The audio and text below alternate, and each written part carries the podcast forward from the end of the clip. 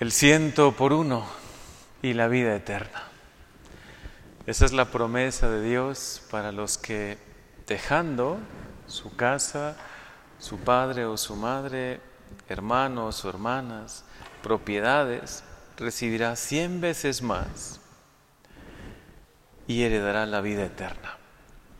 Es conocida como la promesa del ciento por uno.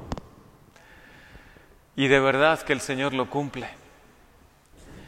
Muchos somos testigos de que esta promesa el Señor la cumple. Y no solo la cumple para los que dejen padre o madre o hermanos o propiedades, sino para quien deje algo por Dios, quien sacrifique algo por Dios, porque Dios es bueno, Él es generoso. Si le dedicas tiempo a Dios, el Señor te bendecirá mucho más del tiempo que tú le dedicas. Si sacrificas un poco, quizá tu tiempo, tu agenda o tus bienes, o los inviertes, ¿no? Para hacer el bien y sobre todo para Dios.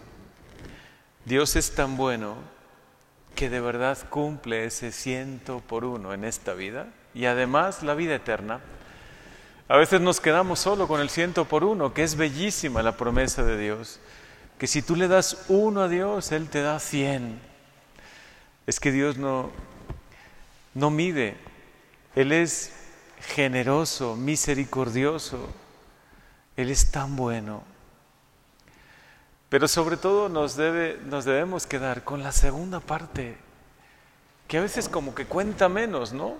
Porque no es algo tangible la vida eterna. Qué importante es pensar en la vida eterna, qué importante es pensar en el cielo. Para todos los que acompañen a algún ser querido, pueden estar ciertos, seguros que existe la vida eterna, que existe el cielo que Dios nos ha prometido, que de verdad lo va a cumplir, que Dios cumple sus promesas. Quizá hoy puedes estar afligido, afligida, con una pena en tu corazón, pero es muy comprensible esto. Jesús mismo también lloró por su amigo Lázaro y sintió profundamente cuando perdió algún familiar y muy probablemente, aunque no lo narra el Evangelio, con José, ese papá siempre bueno y siempre presente en su vida, en su infancia, y así también con sus amigos, con los seres queridos, Jesús se conmovía profundamente. Es muy humano sentir la pérdida, sentir el momento difícil, y está contigo el Señor, y sobre todo te habla de esto. Él te habla, continuamente habla el Evangelio de la vida eterna, y debe contar para nosotros. Porque si es bella esta vida, si tiene cosas buenas, mucho más la vida eterna. Por eso la Virgen María, nuestra Madre María, continuamente se hace presente y se ha hecho presente a lo largo de la historia de la cristiandad, trayéndonos un mensaje muy claro, trayéndonos el mensaje del cielo. Hace poco el Papa estuvo en Fátima y después se reunió con un millón y medio de jóvenes. Y en Fátima, el gran mensaje de Fátima es el cielo. Algunos se han querido quedar con ese mensaje, el tercer mensaje, ¿no? que es un poco profético y un poco para algunos medio alarmista, pero no es así. El mensaje de Fátima es el cielo. Fueron las primeras palabras de la Virgen de Fátima. Vengo del cielo. Y sobre todo les habló del cielo. Claro, también les alertó y les quiso prevenir que también existe el purgatorio y el infierno y hasta les mostró, ¿no? Tuvieron una visión esos tres niños, esos tres pastores, pero sobre todo les habló del cielo. Y eso para nosotros, hoy que celebramos a la Virgen María, a María Reina, la reina de toda la creación, así la coronó Dios Padre. Y es también nuestra reina a ella le debemos decir, te hago la reina de mi vida. Así como Jesús es el rey de mi vida, de mi corazón, de mi tiempo, de mi hogar, de todo lo mío, a ti, María, te hago la reina de toda mi vida. Cúbreme con tu manto, tómame de la mano y ayúdame a estar cerca de Jesús, a alcanzar estas promesas que el Señor nos ha hecho. Qué bella es la primera lectura que hoy escuchamos. El ángel saluda a Gedeón, ese joven escogido, y le saluda con un saludo que le llenó de confianza, aunque al inicio le sorprendió. ¿no? Le dijo algo muy bello y le dijo, el Señor está contigo, valiente guerrero. Quien está del lado de Dios, tiene a Dios consigo. Y por eso Él dice, ¿cómo será posible si yo soy el más pequeño de esta casa? ¿Cómo quieres que luche contra los madianitas? ¿Cómo quieres que, que realice una obra así?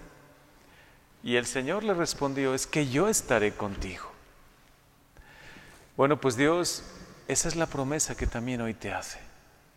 No solo el darte el ciento por uno y la vida eterna, sino si tú eres fiel a Dios y quieres estar de su lado y quieres vivir en vida de gracia y cumplir sus mandamientos, si eres fiel a su alianza, Dios hoy te hace esta promesa, estaré contigo.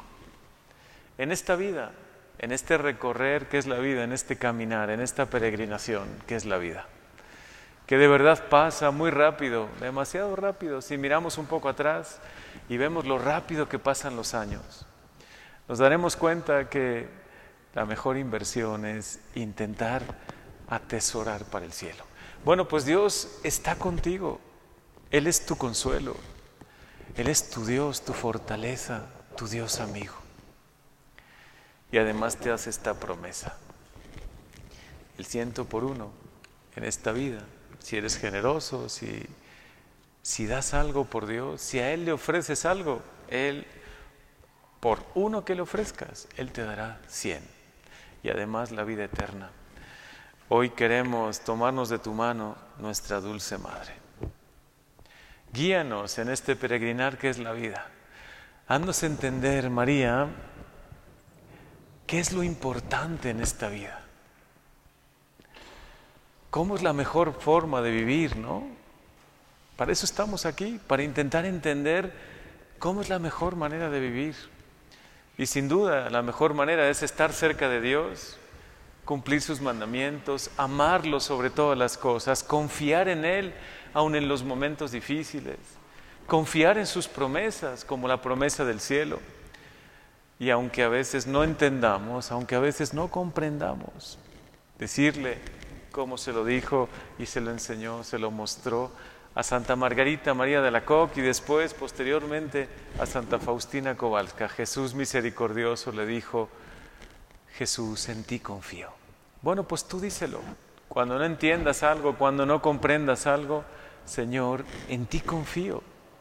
Quiero poner mi confianza en ti. Quiero serte fiel. Y confío, Señor, confío en tus promesas. Amen.